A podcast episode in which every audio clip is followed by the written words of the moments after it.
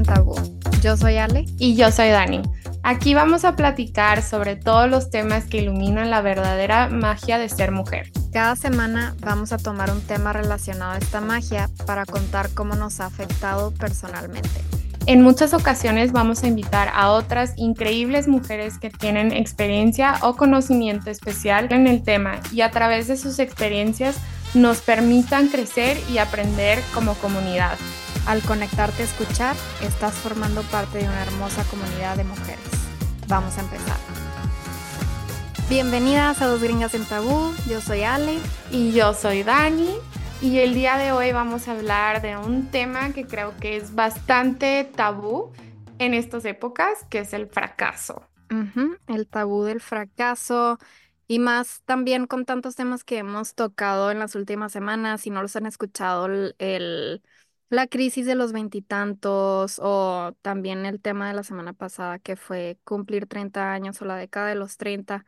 Siento que dentro de esas dos décadas hay muchos como quote unquote fracasos, en especial como los define la sociedad. Entonces es como un tema muy tabú porque pues sí, o sea, en social media y así como nadie representa sus fracasos y eso te hace sentir mucho peor. Y eso es algo que no había pensado, que como que el fracaso no es normalizado y, más porque en social media todo el mundo presenta como una cara de su vida perfecta y solo enseñan las cosas perfectas o sus fotos perfectas o lo que más les gusta, cuando en realidad pues nuestras vidas no son así.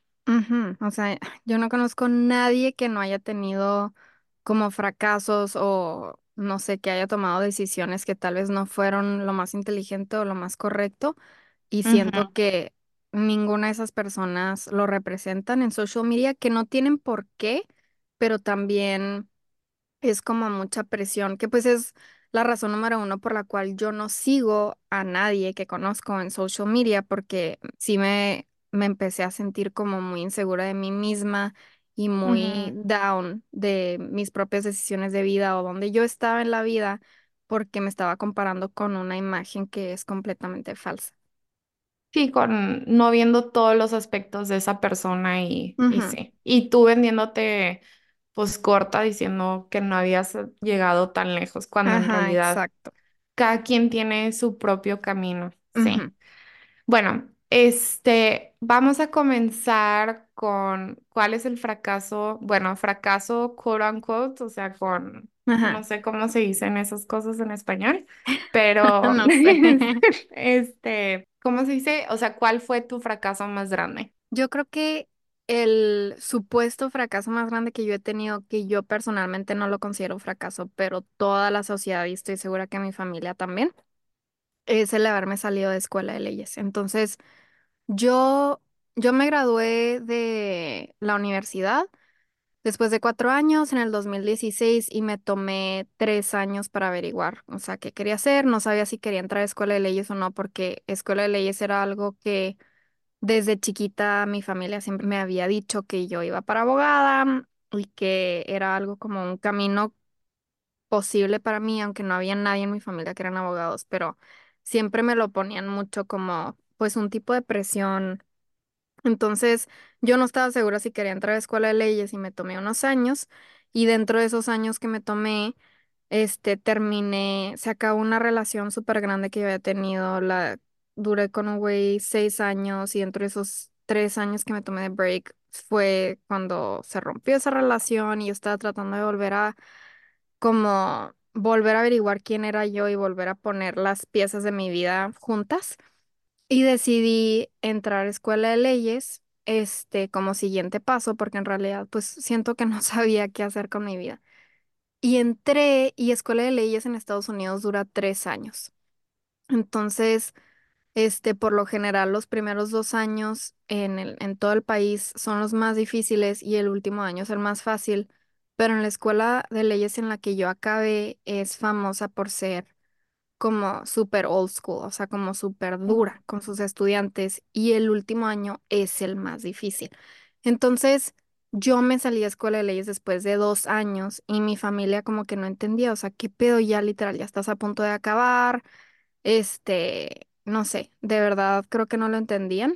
Y, o sea, la mayor razón por la cual me salí de escuela de leyes fue porque era muy infeliz, la verdad. O sea, me di cuenta después de internships, de internados, de conocer a gente, de hablar con mis profesores, de hablar con la gente, con mis compañeros, que yo no tengo personalidad de abogado. O sea, yo soy una persona que aboga mucho por los, la gente, por la justicia, por los que no tienen voz, pero eso no quiere decir que soy abogada. O sea, me di cuenta que los abogados no son lo que sale en las películas, que suena muy tonto, pero pues como yo no conocía a ningún abogado de verdad, mi referen- mi punto de referencia eran las películas y los shows, donde los abogados pues muchas veces son como superhéroes, o sea, como que Ujú. salvan al cliente que no tiene dinero y que, y, Erin Brockovich. ajá, o sea, van contra la compañía gigante, o sea como que muchas historias así que a mí me apegaban porque yo soy una persona que sí, pues que alega por los derechos de la gente, que por la justicia, o sea, siempre, siempre he sido así, yo siempre he sido la que defiende a la gente que les están haciendo bullying, o sea, yo siempre he sido esa persona. Y dentro de esos dos años me di cuenta que los abogados no son esas personas, o sea, los abogados son personas no necesariamente que no haya personas con esa personalidad dentro del, de gente que son abogados, pero en realidad un abogado es una persona que se sienta detrás de una computadora, hace un chingo de research y, o sea, escribe ensayos todo el pinche día y, y le pagan. O sea, y no importa para qué te están pagando y por lo general te están pagando las compañías que son malas, o sea, y la persona que te pague más es la que va a ganar y la persona que tenga más dinero, que pues por lo general son las compañías grandes, son las que van a tener los abogados que tienen a su disposición como que toda la información para como evadir la ley. Entonces me di cuenta de todo esto y me di cuenta de que, fuck, yo no quiero hacer esto, aparte que tanto mis profesores como mis compañeros, como la gente que lo conocía, honestamente no me decían cosas buenas de la profesión, o sea, yo tenía entrevistas y me decían como que, este, o sea, yo preguntaba cómo está el ambiente, cómo es el balance entre el trabajo y, o sea, tu vida personal y todos como que nadie me podía decir nada positivo, todo era negativo, todo era siempre, vas a ganar un chingo de dinero, pero no vas a tener vida para gastarlo. Entonces dije, o sea, ¿qué chingados estoy haciendo? Literal, esto suena como una pesadilla para mí, no es algo que yo quiera hacer, no porque no lo pueda lograr, pero porque es algo que me va a hacer completamente infeliz. Y para esto, pues ya estaba súper endeudada en loans, préstamos para estudiante, porque la escuela de leyes en Estados Unidos es estúpidamente cara y pues no iba a tener un trabajo para poder acabarlos de pagar si no acababa la escuela de leyes. O sea, era como una decisión muy difícil, pero al final decidí salirme.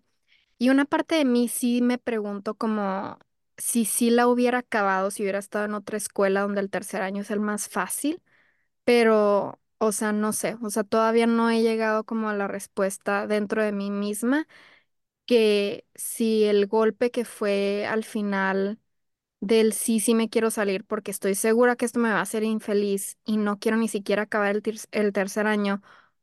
O sea, el hecho de no acabar el tercer año sí fue porque me daba tanto miedo el tercer año en esta escuela donde yo estaba, o si de plano era porque ya para mí era como que claramente una pérdida de más dinero y más tiempo acabar el tercer año para tener un diploma en algo que completamente me iba a hacer infeliz. Entonces, como que nunca he podido llegar a la respuesta real de eso. Y aunque para mí no es un fracaso personal haberme salido de escuela de leyes, me da como pena muchas veces hablarlo o admitirlo o decirlo como con mucha otra gente porque siento que nadie lo entiende. O sea, la respuesta de todo el mundo o la reacción de todo el mundo por lo general es ¿por qué no acabaste? O sea, ya estabas ahí, ya lo estabas por acabar, ¿por qué no acabaste? Te hubieras quedado. Igual te sirve de algo tener un diploma tan alto, o sea, eres doctor de la ley literal. Pero, o sea, sí, o sea, para mí no es un fracaso personal, pero para la sociedad y para mi familia y para mucha gente sí lo es. O sea, al grado que me salí de escuela de leyes hace dos años o más. Sí, No, hace dos años y medio me salí de escuela de leyes wow, y, casi tres. ajá, y Qué mi, rápido.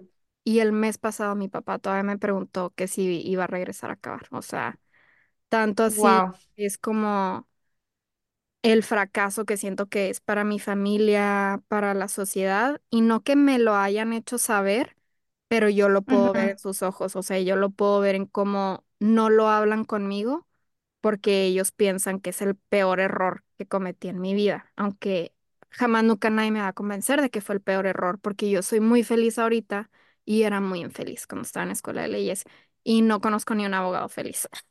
Entonces, Sí, no.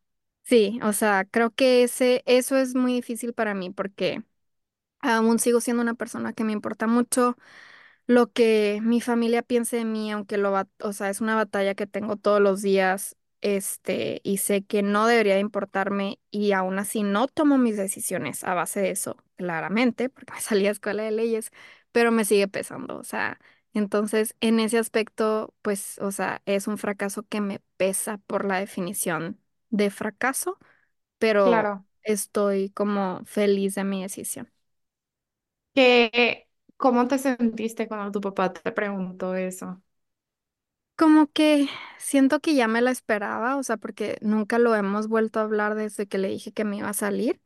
Y la, ra- Ujú, y la verdad, o sea, cuando les dije a mi familia que me iba a salir porque tenía miedo de su reacción, les dije que es la verdad que tengo siete años para acabar la escuela de leyes, aunque nada más dura tres. Entonces, en realidad, yo puedo regresar a la escuela de leyes dentro de los siguientes dos años y acabar. Y como que siento Sí. que mi papá se quedó con esa esperanza de que, ah, ok, o sea, pues puedes regresar, tómate un break, estás cansada, estás agobiada y después regresa. Pero pues, o sea, obviamente eso no va a pasar y siento que se quedó con esa esperanza. Pero también mi papá es una persona mucho del que dirán y pues con sus pacientes en su consulta, siento que cuando yo estaba en la escuela de leyes, él hablaba mucho de eso, de que, ay, mi hija está en la escuela de leyes, como que con mucho orgullo. Y obviamente cuando me salí, yo creo que, no sé, o sea, se quedó sin qué decir o a la gente que le preguntaba ya no sabía qué decirles porque a él como que le pesa mucho el que dirán. Entonces ujú. siento que esa parte de él también como que está decepcionada y quiere que regrese, al igual que también la parte dentro de él que quiere que su hija sea súper exitosa, o sea, con dinero y Claro. así. Y mi papá es una persona muy cuadrada por sus, o sea, las cosas que le han pasado en la vida y no puede ver cómo me va a llegar el éxito de otra manera que no sea partírtela en la escuela y hacer una profesión tan demandante como leyes o doctor. Ujú, Sí, sí, me imagino que es súper difícil y creo que a través del fracaso, y bueno, o sea, esto es más o menos lo que me pasó a mí, te obliga como que a ver tu ego, ¿no? O sea, en cierta parte y analizar qué parte en realidad es ego y en qué parte es, o Sí. sea, alineado hacia ti. Em, ah, sí, bueno, esa historia es súper inspirante, no porque, como dices, o sea, mucha gente va a decir que es un fracaso y no es una decisión fácil, o sea, no No. fue como que hiciste de que, ay, ya, me voy a salir y no lo pensaste, o sea, No. sí fue algo muy difícil y algo que toma mucha valentía de, de decidir, o sea, y no cualquier persona lo hubiera decidido. Sí, Sí. fue súper difícil al grado que todavía hasta la fecha, o sea, y yo soy una persona que me considero segura de mí misma, pero todavía siendo una persona segura de misma, de mí misma hasta la fecha, te digo qué pienso y digo, ¿habrá sido valentía o habrá sido, o sea, por cobarde, por no querer acabar el tercer año? O sea, tanta es la batalla y tan difícil fue esa decisión que yo misma a veces, o sea, cuando entro en momentos bajos mentalmente, empieza Ujú, esa batalla en mi cabeza y es como que, qué gachosa y es por pura presión social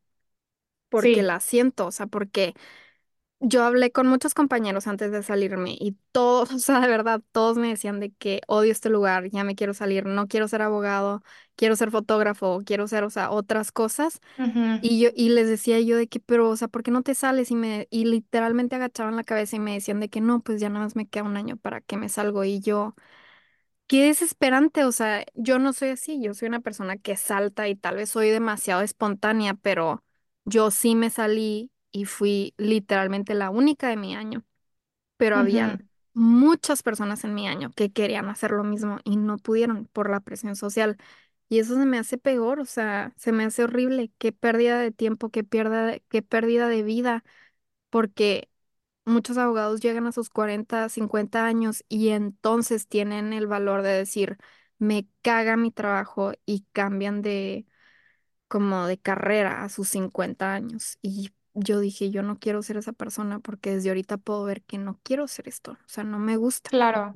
O sea, pero sí fue súper difícil, o sea, sigue siendo difícil y siento que mi familia no lo va a poder como aceptar o ver que fue una decisión positiva hasta que yo les pueda compartir de que, ah, ya pagué todos mis préstamos estudiantiles y estoy ganando tanto dinero haciendo X otra cosa. O sea, en ese momento siento que se va a bajar toda la presión que ellos me ponen sin decir nada. O sea, no sé si tiene sentido. Sí, o sea, como que ellos necesitan ver para creer, más o menos. Totalmente, totalmente. Sí, Sí, sí, yo, tú, tú qué historia tienes de ay. Yo creo que la mía, mi fracaso más grande fue, y hasta decirlo se- me, va- me da risa porque es bien estúpido, pero fue un fracaso muy grande. Em, el mío fue reprobar en Alemania. O sea, uff, uff, me costó. Ujú, Y, y todavía me cuesta, o sea, no sé, no sé por qué. Y digo, o sea, ya pasó, whatever, pero sí fue algo muy difícil para mí ujú, procesar, aunque yo sé que la situación era, o sea, estaba muy difícil que hubiera triunfado. Pero en sí te digo, o sea, para mí fue como algo de ego, o sea, fue como que, wow, o sea, yo me considero que nunca he batallado en la escuela, o sea, nunca me he ido mal en la escuela, por decir, siempre he sido como que bien en las calificaciones, o sea, aprendí alemán en seis meses y hasta así como que al borde de arrogancia, más o menos, de que, ay, o sea, como que para mí la escuela no es, o sea, no es un obstáculo, o sea, no es Sí. nada que le tenga que poner mucha esfuerzo, como que se me da muy fácil y es parte de mi ego. Entonces, cuando pasó la pandemia y nos cancelaron finales y nos los movieron hasta el siguiente semestre, junto con los otros finales de ese semestre, o sea, creo que al final tuvimos como nueve finales, o sea, algo así ridículo. Pero, eh, o sea, en en sí el sistema no estaba preparado para hacer eso, pero también era como que nosotros es estudiar y presentar el examen, pero pues ya había pasado la clase hace casi medio año, o sea, y más aparte tenías que estudiar para las clases de ese año. Sí. Entonces sí fue, fue algo muy pesado y yo ahorita viéndolo puedo decir de que, o sea, no estudié lo suficiente em, y no supe cómo organizarme ni cómo no supe cómo hacerle, o sea, es la verdad, no supe cómo hacerle, no supe cómo estudiar porque no soy buena estudiando, o sea, la escuela siempre se me ha dado y ha sido un parte de mi ego muy grande. Entonces el hecho que reprobé y en Alemania es como que repruebas y adiós, o sea, ya no puedes estudiar esa carrera, fue como que un golpe súper fuerte que no, no me esperaba. Y me quedé así como que, "Ah, ¿qué? Y me tocó ser como, o sea, no sé, como que me, me sacudió toda la confianza y perdí toda la confianza en mí como en escuela y así como que, ¿qué? O sea, en realidad no sé lo que estoy haciendo. O sea, sí fue algo de ego muy grande, pero a la misma vez fue de que yo tenía una parte de mi vida y un patrón que había llevado desde ahí. Y, y fue hasta ese momento que reprobé que me quitó y me hizo sentarme y decir de que, a ver, ¿por qué reprobé? O sea, ¿qué fue lo que pasó? O sea, ¿cuál? Porque parte en mí fue mi responsabilidad, o sea, no fue responsabilidad de nadie más. Y en ese aspecto me di cuenta que yo tengo un patrón muy grande de ser rebelde, pero a un punto donde puede ser, o sea, muy arrogante. Como que soy rebelde, no sigo las reglas porque pues todas las reglas son tontas y pues yo me creo mejor que todos. Este, y es algo que yo, que sí tengo. Em, y es algo que he tenido que trabajar, como que entender que pues no, o sea, uno tiene que ser humilde. Y, y me acuerdo que cuando estaba reflexionando, después de que me enteré, bueno, como una semana después de que enteré, porque todo estaba en shock cuando me dijeron. Y luego cuando me dijeron que ya se acabó, no podía estudiar esa carrera, fue Ujú, hasta más, o sea, es una consecuencia súper grave que de hecho no sé cómo los estudiantes que en Alemania lo que hacen es cambiarse de carrera, o sea, o se van a una escuela técnica. Entonces, y pues yo no quería hacer eso. Entonces, este, me puse a pensar y me acordé que en mi primer trabajo, bueno, mi segundo trabajo, porque mi primer trabajo trabajé en un, en, en una alberca en la UAI como instructora de natación ujú, y salvavidas. Este, pero en mi segundo trabajo trabajaba en una nevería y me acuerdo que yo decía de que no, estos bien idiotas, o sea, como que no saben qué están haciendo, el horario es súper mal, o sea, y la verdad sí voy a decir, eran medio desorganizados, ujú, bastante desorganizados. Em, a veces llegabas y el horario no estaba puesto hasta el mero día de, o sea, medio mal organizado. Pero yo me creía mucho como que yo lo podría hacer mejor, ¿sabes? De que entonces como lo hacen mal y yo pienso que yo lo puedo hacer mejor, me valen las reglas, ¿sabes? De que si me piden limpiar, si me piden cerrar, si me piden lo que sea, como que lo voy a hacer, pero lo voy a hacer con una actitud, ¿sí me entiendes? O sea, y, y me acuerdo que este, había otra chava súper linda, nos llevábamos muy bien y así.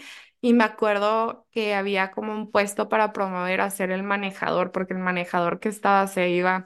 Y yo dije, claro que me lo van a dar a mí, porque pues yo soy mucho más, o sea, obvio soy más inteligente que todos, de que yo sé cómo hacerlo, lo haría tal y tal, así, lo que sea. Nos hicieron entrevistar uno. Yo estaba enojadísima que nos hicieron entrevistar. Dije que, ¿por qué? O sea, ya me conoces, de que qué tontería, qué pérdida de tiempo. Te digo, súper arrogante. ujú, Y, y la otra chava era bien linda. Y claro que al día, al día siguiente e- a ella le dieron el trabajo. ujú, Y yo estaba enfadada, o sea, estaba súper enojada, estaba súper ofendida, estaba de que, no, la chingada, bla, bla. Me acuerdo súper hablando mierda, o sea, súper mal. Y, y me acuerdo que estaba hablando a pestes del jefe y así, y en eso entró y yo no me di cuenta porque tenía la espalda a la entrada del, ujú, de, pues de donde estábamos.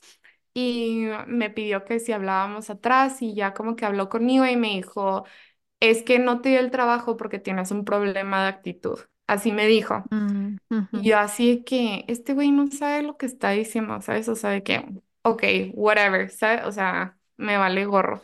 Y yo, ah, ok, ajá, ajá, o sea, súper, súper mal, súper grosera. Y, y me acuerdo que después, como a la semana, me mandó y me dijo, ay, ¿sabes qué? Como que vamos a reducir la gente que va a trabajar porque pues no nos está yendo muy bien, que la verdad sí no les estaba yendo muy bien pero me dijo, te vamos a tener que dejar ir. O sea, me despidieron. Y yo súper indignada todavía, o sea, de que no, ¿qué te pasa? O sea, como que bien de que, ay, son los idiotas, no saben lo que pierden, bla, bla, bla. Y como que esa actitud la continué y sí tenía una parte muy arrogante que siento que fue hasta que reprobé y me tuve que regresar a más a fuerzas que con ganas.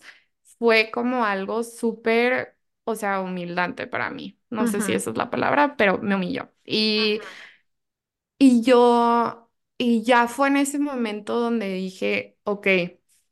En primera, como que ya entiendo que esto, o sea, yo no puedo continuar así culpando a todos los alrededor diciendo que son incompetentes, cuando en realidad, o sea, hay una parte de mí que tiene que entender que pues vivo en este mundo y hay reglas. O sea, no puedo romper las reglas solo porque estoy de desacuerdo. O sea, digo, sí puedo romper unas, pero en general, tienes que seguir las reglas porque soy parte de la sociedad y, y al final me estoy dando, me estoy haciendo más daño a mí que beneficiándome. Entonces, eso fue algo súper grande y es algo que todavía tengo, todavía tengo que trabajarlo, porque de vez en cuando me dan ganas de, de como que decir cosas o hacer comentarios o como que yo sola me empiezo a decir de que, ay, no, es que todos estos son los idiotas o cosas así, y digo, no, o sea, ni modo, así es, de que si yo quiero, digo, obviamente hay gente que puede hacer su camino y yo creo que puedo hacer mi camino, pero hay ciertas circunstancias y ciertos lugares donde tienes que seguir ciertas reglas. Entonces, eso para mí, bueno, sí, ese fue para mí un fracaso enorme que todavía hasta este como año pude empezar a decir de que es que reprobé, porque al principio era como que no, la pandemia, la pandemia me sirvió un paro enorme, pero, pero en realidad fue que reprobé, o sea, fue que reprobé. Y me acuerdo que cuando hablé con la terapeuta, cuando me preguntó, ¿por qué te regresaste? Yo así, "Mm, es que reprobé, o sea, súper rápido, ya, ¿qué? Y yo reprobé, como que no queriendo admitirlo.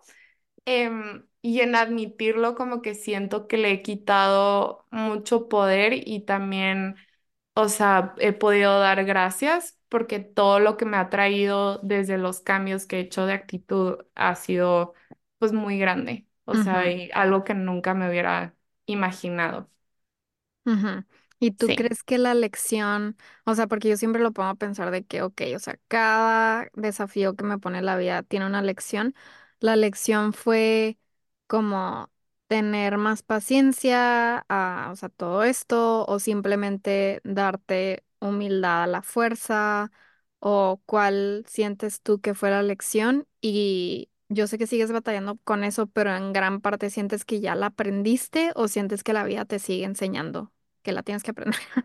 Siento, ok, siento que la, como la lección más grande que aprendí de eso fue, fue tomar responsabilidad. Ujú, O sea, yo no puedo estar culpando a otros, o sea, como por ejemplo en el trabajo del, del helado, de que culpándolos a ellos, de que, o sea, yo no me promovieron porque ellos son unos incompetentes, o sea, no, fue mi culpa, o sea, porque yo tenía una actitud horrible y en vez de demostrar y ser humilde y ayudar y, o sea, con lindura y compasión y como que no, sí, o sea, no ser como que yo soy mejor que todos, pues yo misma me causé más daño, porque pude haber tenido un mejor trabajo y me pudieron haber pagado más, pero en realidad yo por tener esa actitud y decir que no era mi culpa, pues me estaba haciendo más daño. Igual cuando reprobé, o sea, fue mi culpa porque no me organicé y siento que mucha gente que le empieza a ir mal en la vida, o sea, obviamente hay cosas que no puedes controlar y hay cosas que no, pero a cierto punto te tienes que dar cuenta y reflexionar qué tanto fue mi parte en Sí. esto. O sea, y siento que eso fue la lección más grande, como aprender a, a tomar responsabilidad y admitirlo, decir de que la cagué. O sea, fue mi culpa. Em, y eso, eso es algo que todavía siento que mejoré mucho en 2023 porque también fue algo que vi muchísimo reflexionado en mi relación. O sea, yo tengo la desa- desafortuna, desafortuna, desa- Desfortuna, ¿no? Desfortuna, sí, desfortuna. La desfortuna de ser la persona en mi relación que no siempre estoy bien. Mi pareja casi siempre tiene la razón y me, a veces me da ganas de darle un zape, pero ha sido un maestro muy grande para mí porque sí, y aparte él es súper de que me lo dice en la cara, o sea, no es como que se lo traga y, y no me dice, o sea, me dice que, oye, es que lo que estás haciendo, o sea, está mal, de que admite lo que está mal. Y al principio me costaba así de que casi, casi agrura saliéndome porque no quería decir que estaba mal. Y, y ya poco a poco como que cositas, o por ejemplo, me empecé a hacer mucho de que me preguntaba, oye, ¿dejaste esto aquí? Y claro que lo dejé, güey, pero porque no quería estar mal, decía de que no, no fui yo, claro que fui yo, ¿sabes? ya me empezó a decir de que, oye, es que ¿por qué me dices mentiras? O sea, de que solo admite que estás mal. Es pe- ujú, mucho peor decir mentiras y mucho peor como que no poder decir que estás mal que solo decirme sí, fui yo y ya. O sea, entonces eso fue como otra cosa que tuve que empezar a hacer de que sí, perdón, fui yo. y ya. O sea, em, pero siento que sí lo he, he mejorado, pero aún lo tengo que, que practicar. O sea, toda la vida, to- todo el tiempo me está mandando cosas donde tengo que tragarme y decir como que sí, o sea, fui yo, ¿sabes? O perdón, yo la cagué. O sea, cosas así. Sí, son Em, espejos.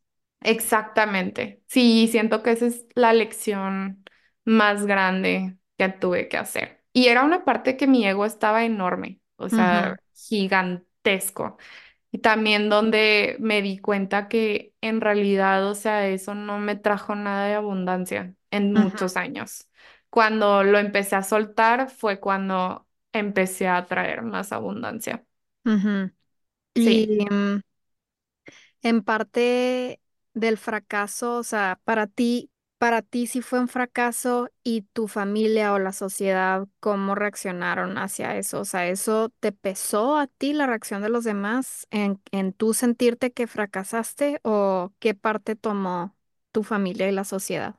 Ah, obviamente todos estaban de que súper enojados, súper decepcionados, todos como que, o sea, sí, fue muy negativa y muy como que es para ellos también sigue siendo un fracaso Ujú, enorme, o sea, que yo lo sé, pero yo tengo, y eso regresa a mi rebeldía, o sea, yo tengo el don de ser re- rebelde y de- decir de que pues no me apoyas, me vale madres, o sea, ujú, y fue más o menos la actitud que tomé, o sea, y, y no me pesa, o sea, en realidad no me pesa porque yo sabía que solo porque fracasé no significaba que no iba a terminar, ¿sabes? O ujú, sea, no iba a terminar lo que empecé, o sea, yo sabía que iba a terminar, solamente no iba a ser en Alemania, iba a ser un camino diferente y creo que mis, mi familia no podía entender eso, ¿sabes? Como que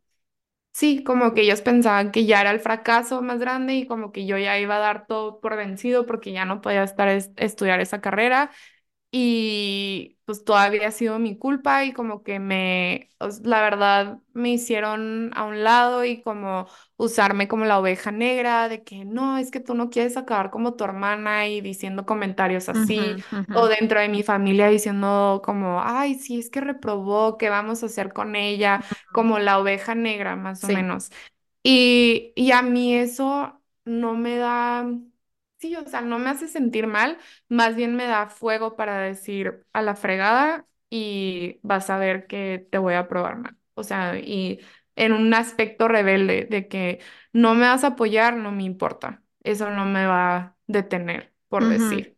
Pero sigues teniendo esa parte de ti que quieres comprobar los que están mal. O sea, no, por ejemplo, yo, yo tengo eso. O sea, yo no puedo nada más decirles a la chingada. O sea, me vale madre lo que ujú, piensan y que les vaya bien en su vida y no me importa.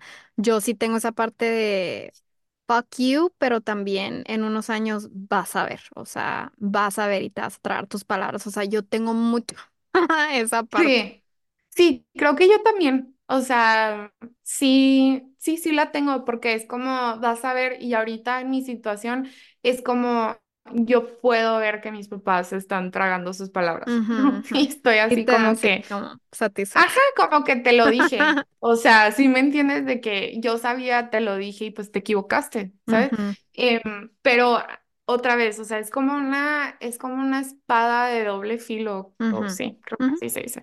Em, y, o sea, esa misma actitud fue lo que me metió en problemas, pero en ciertos aspectos como que me ayuda entonces, a superar y a continuar y no quedarme en el fracaso. sí, Y, y también, o sea, no voy a decir que fue súper fácil, o sea, no, no. fue muy difícil. O sea, fue muy difícil superarlo, fue muy difícil soltarlo, fue muy difícil también llegar a un lugar donde tenía que aceptar y, y te digo, o sea, confrontarme a mí misma y también confrontar a lo que pasó y también como que no tener resentimiento ni rencor, porque eso es donde creo que se pone un poquito peligroso esa rebeldía, que si no te salen las cosas como tú quieres o no llegas todavía a ese, como que ya ves, te dije, em, quedarte como en resentimiento y rencor también puede ser muy malo, o sea, porque pues no, es de eso no se trata. Sí, es la parte negativa. Yo tengo exactamente lo mismo que estás describiendo, que tú tienes como que ese ego tan grande y arrogancia y así. Yo tengo exactamente lo mismo y sí, o sea, definitivamente lo veo como una espada de doble fio- filo. Tiene mucho poder, o sea, y a veces me siento muy poderosa y muy empoderada Ujú, teniendo como esa actitud y me llega lejos, me lleva lejos, pero al mismo tiempo también, o sea, sí, el lado negativo es, me siento súper, o sea, cuando sale el lado negativo y lo saco yo me acabo sintiendo súper inmadura y súper ujú. tonta, como que estoy ah, haciendo un temper tantrum y tengo tres años, o sea, entonces sí tiene su lado negativo. Sí, o sea, 100% es lo que me pasa a mí. O, o todavía, este, Rodrigo el otro día me dijo de que estás al borde de hacer de que un tantrum, de como una niña de tres años. Y yo sí.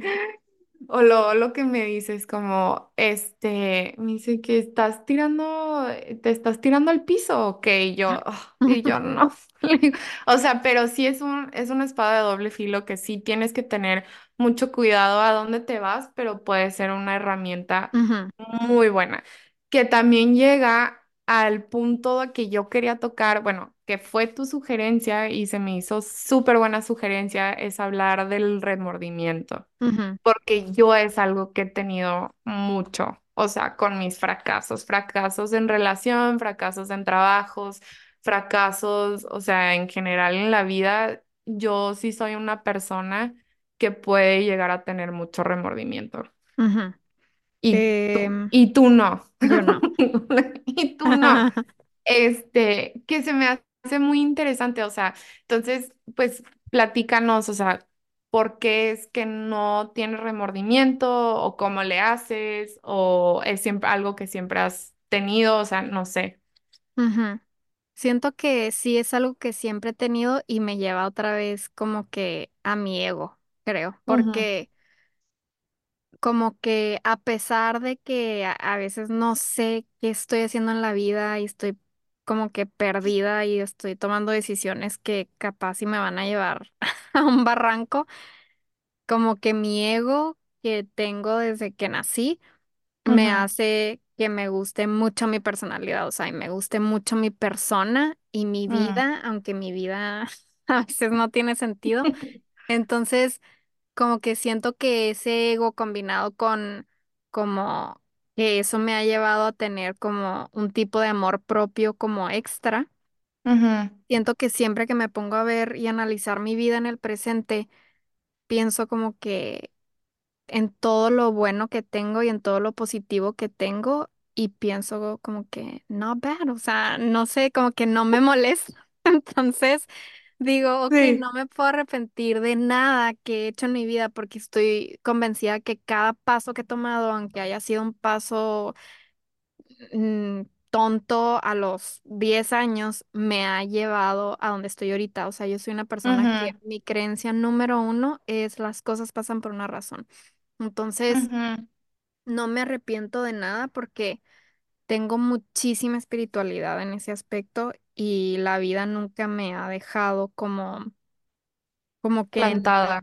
Ujú, rota, ajá, o sea, Sí. obviamente ha sido muy difícil y han habido periodos bajos, muy bajos y altos, pero nunca me he sentido que me deja tirada completamente la vida. Entonces, como que me ha comprobado a mí misma como una persona muy observadora que no es como un ala y se va la vida, o sea, como que sí tiene un patrón y sí tiene sentido y sí siento que en algún lado está escrito el camino a donde voy y siempre he tenido ujú, como mucha seguridad propia de que yo voy a llegar muy lejos. Entonces, como que esas cosas que pueden sonar como muy locas, o sea, y sin ujú, bases y sin fundación como sólida, es lo que me pongo a pensar y digo, wow, o sea, no, no me arrepiento de nada, aunque hayan muchas cosas que están completamente open-ended ahorita y no tengo idea dónde vayan a acabar y no tengo idea dónde yo voy a acabar, no me puedo arrepentir de nada porque estoy muy, muy segura de que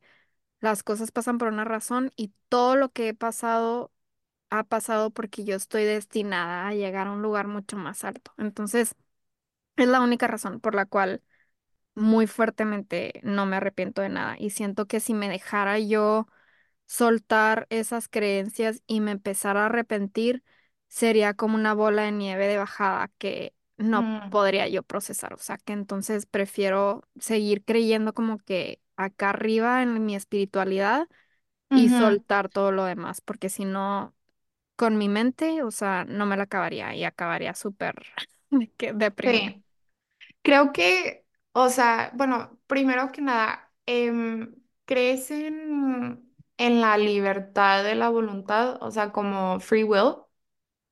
Ay, es que es una pre- esas preguntas se me hacen súper interesantes porque sí creo en free will, pero también creo que está escrito todo en el destino. O sea, Ok, siento que sí sí. hay algo Ajá, mucho más inteligente que ni siquiera sé si se defina dentro de inteligencia que podamos entender nosotros. O sea, sí. Universo, no sé, o sea, algo que sabe exactamente qué paso vamos a tomar. Y sí creo mucho también en el tiempo como algo circular y no lineal, o sea, que estamos viviendo hoy al mismo tiempo que vivimos hace 10 años, al mismo tiempo que vivimos hace 100 Ujú. años, todo está pasando en el mismo mo- momento. Entonces no hay un presente, no hay un Mm. pasado y no hay un futuro. Todo no, e- no es lineal el tiempo. Entonces, como que son conversaciones muy deep que me- a mí me confunden mucho, pero Ajá. cuando lo pienso así pienso como que no hay tanto una secuencia de eventos de que nací, y luego tomé decisión A y luego tomé decisión B y habrían como 100 diferentes caminos que pude haber tomado, pero decidir tomar este y esto me llevó Ujú. a otros pasos. O sea, siento que aunque sí tomamos nuestras propias decisiones, nosotros como que escogemos nuestro camino antes de venir a este como que al cuerpo, o sea, como que Sí. a este mundo Vehículo, ajá. corporal, ajá Sí. porque, o sea, eso me lleva yo creo en la reencarnación y yo creo que las almas más nuevas como que llegan al mundo y escogen el cuerpo y la vida que les va a enseñar lo que tengan que enseñar para poder graduarse y llegar a su otra vida y vivimos miles de vidas antes de llegar a Nirvana o el cielo o lo que sea que le quieras poner, que ya eres cuando eres como guía o eres otra cosa y ya no vuelves a estar en tu cuerpo. Y para poder llegar a eso necesitas aprender un chorro de lecciones. Entonces tú escoges cuando llegas otra vez y escoges tu cuerpo, tú escoges como que, ok, necesito una vida donde tenga un cuerpo, donde tenga A, B y C, esta enfermedad, una familia que tenga, no sé, ciertas cosas y así es como vas como aprendiendo las lecciones de vida.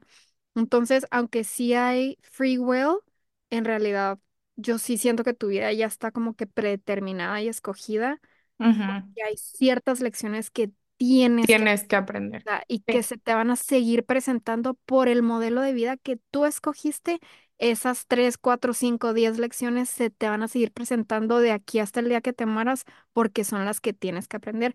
Y hay gente que no las aprende y yo siento que son almas, mu- almas muy jóvenes que batallan mucho en entender que tienen que aprender lecciones y por eso siento que las almas jóvenes se tardan mucho más en graduarse a los siguientes niveles y las almas ya más viejas se gradúan con más facilidad porque comprenden que tienen que aprender estas lecciones. Y las almas jóvenes es la gente fea que conoces que nada más no aprende y que son gente como muy negativa y van a seguir naciendo y teniendo que aprender hasta que se gradúen. Es la manera que yo pienso de la vida Sí. todo está como que conectado con el tiempo, que no es, lin- no es lineal y todo está como predeterminado, pero dentro de el ser humano y nuestro cerebro que no comprende tantas cosas y no podemos pensar así, pues sí, obviamente parece que tenemos voluntad de decidir qué estamos haciendo, pero Ujú. sí quiero pensar que en realidad está predeterminado, aunque parezca loco, porque pues hay decisiones que hasta a, a ti mismo te sorprenden que tú tomaste esa Sí. decisión, pero la tomaste. Entonces, Sí. es lo Bueno, que... te pregunto eso, ok, te pregunto eso, todo tiene una razón. Este, Te pregunto porque te digo, o sea, yo, yo sí batallo o puedo llegar a batallar con el remordimiento. Entonces, este, escuchando Armchair Expert hay un chavo que trajeron que se que escribió un libro que se llama El poder del remordimiento. Mm, Entonces él explora todo, o sea, cómo fue a llegar el remordimiento a tener como una connotación tan negativa y por qué los humanos o por qué llegamos a esa fase o ese trend de no regrets, de que YOLO, todas estas cosas, ¿no? Entonces, o sea, me dio risa porque él dice que como llegó él a empezar a explorar el poder del remordimiento, fue que en, no me acuerdo en qué universidad, o puede ser que estoy mal, eh, porque tuve que buscar dónde anoté esto, que lo escuché hace creo que dos años, pero es un, o sea, definitivamente es un podcast que se quedó conmigo y lo, hasta lo apunté. Este, y dice que él hizo como un survey, o sea, una encuesta de mucha gente donde les hizo varias preguntas, o sea, sociales. Y una de las preguntas que hizo fue que si creían en voluntad, libertad de la voluntad, o si creían que todo pasaba por una razón. Y el 90% contestaron que creían en voluntad propia, o sea, o libertad de voluntad, como se diga, y también creían en que todo pasa en una, por una razón. ajá, Entonces dice, o sea, nosotros somos como súper paradójicos como en humanos, o sea, porque hay cosas que nos pasan que no podemos explicar, que tenemos que creer en cosas más grandes y así. Entonces él empezó a explorar de que, pues, ¿qué pasa al final de la vida? O sea, ¿qué pasa con esta gente que se volvió también súper popular de que los...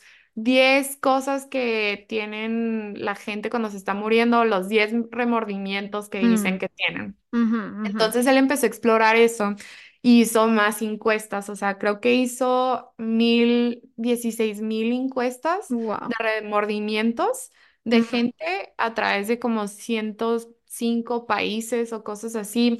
Y dice que muchos de los rem- remordimientos eran mujeres que decían de que no me debí haber casado con ese idiota, pero mm, por lo menos tengo estos hijos. ajá, ajá, Entonces, cuando él empezó a decir eso, dices, obviamente ella puede decir de que cometí un error en casarme con él, pero estos hijos son como su silver lining, o sea, es algo que ella aprecia y algo bueno que le llegó a su vida. Entonces, él empezó a explorar la idea o él piensa que el poder del remordimiento es algo muy positivo, o sea, es una emoción, es la emoción más clarificante y constructiva que podemos tener pero para poder recibir la instrucción de que no quieres sentirte así, no lo puedes hacer sin tener poquito dolor. Entonces, o sea, porque básicamente lo que él dice es este, que muchas de las encuestas decía muchos remordimientos de poner el cuerno, de infidelidad. Y decían, sí, como que me arrepiento de haberle puesto el cuerno a mi esposa. Entonces dice, si no tuvieran ese remordimiento, entonces ellos dirían de que pues no podrían decidir, esto no está alineado con la persona que soy, ¿sabes? O sea, o no quise haber causado daño, entonces ujú, ya no lo, no lo voy a volver a hacer, o sea, voy a seguir tratando de ser mejor persona. ujú, Entonces, yo por eso como que desde que escuché ese podcast, em, ya no tengo ese como, porque siento que también es un tabú el remordimiento ujú, que si tienes remordimientos, ay no, significa que viviste una vida como que haciendo cosas que no querías, cuando en realidad todos cometemos esos mini fracasos haciendo cosas que no queríamos, pero el remordimiento puede ser muy constructivo porque te dice, oye, te sientes así porque esto no es para ti, o sea, lo tienes que soltar y te tienes que ir a algo mejor. O estas acciones, poniéndole el cuerno a tu esposa, en realidad no es algo que quieres estar haciendo, o sea, es algo más profundo que necesitas explorar.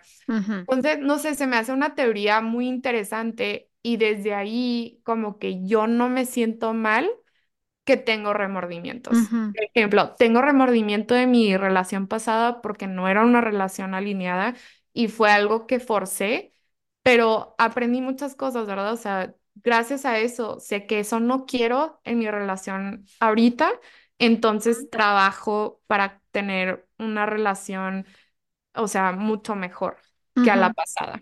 Entonces, sí, no sé, no sé qué opinas de eso.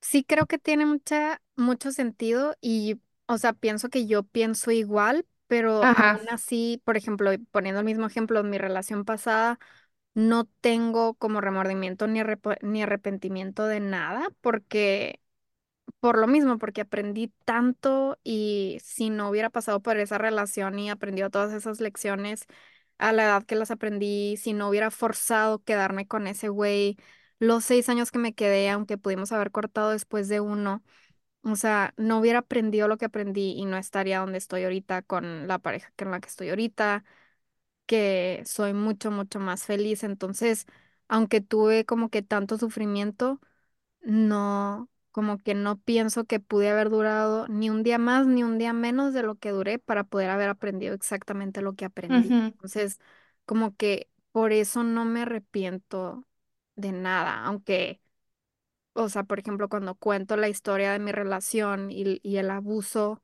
no físico, pero en todo el resto de los aspectos que sufrí, se lo cuento, no sé, a mis amigas o a mis primas.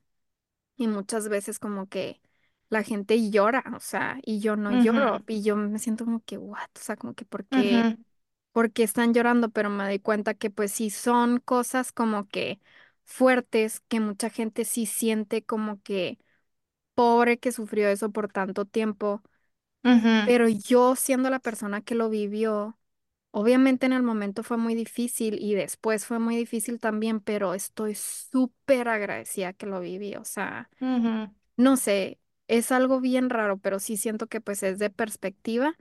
Totalmente estoy de acuerdo que no debería de ser algo negativo el remordimiento ni la ni el arrepentimiento porque pues son lecciones de vida que quiere decir que aprendiste porque te impactaron de esa manera y no se ujú. te van a olvidar, pero como que yo lo llevo un paso más y por lo mismo como que se me quita cualquier arrepentimiento.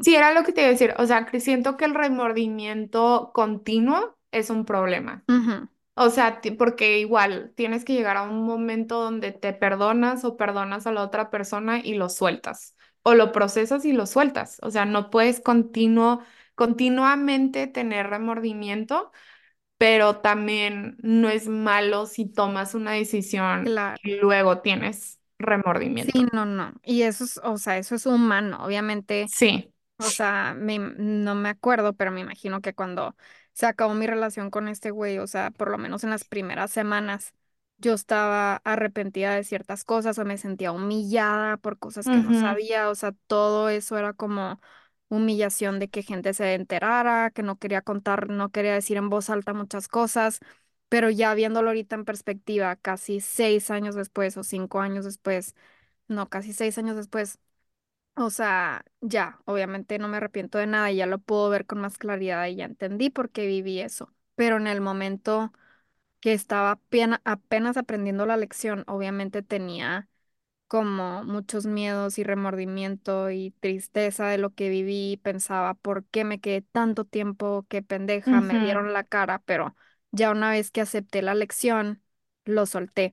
Pero sí, o sea, si sigues con arrepentimiento o remordimiento después de años o yo diría meses Sí. que pasó algo, o sea, mm, consejo, o sea, tienes que ir a terapia, tienes que averiguar una manera de poder soltar eso porque tú mismo te estás haciendo víctima de una situación que Ujú. podrías voltear y aprender una lección que claramente la vida te está poniendo a tus pies que la aprendas y tú estás queriendo no aprenderla. Entonces, tienes que reconocer que sí, el remordimiento, el arrepentimiento son lecciones de vida que tú tienes que cambiar tu perspectiva y poder ver, porque pues si no, estás perdiendo tu tiempo.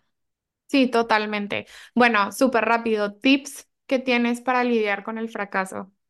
Eh, es difícil.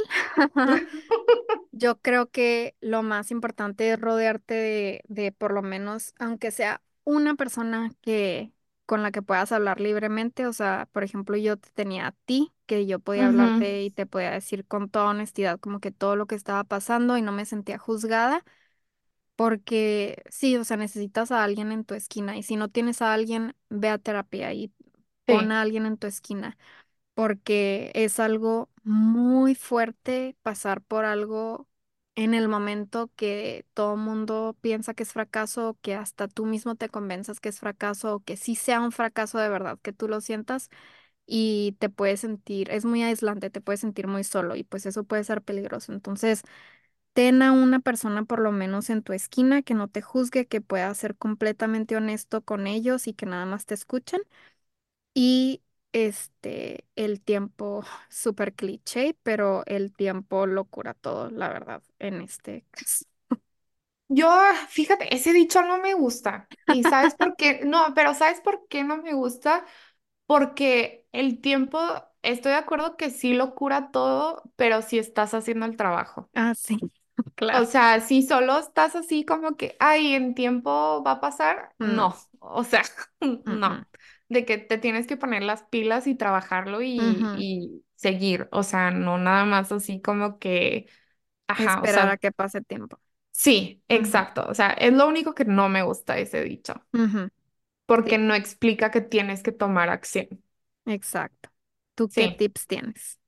Yo definitivamente, este, el fracaso, algo que trato de hacer es normalizarlo.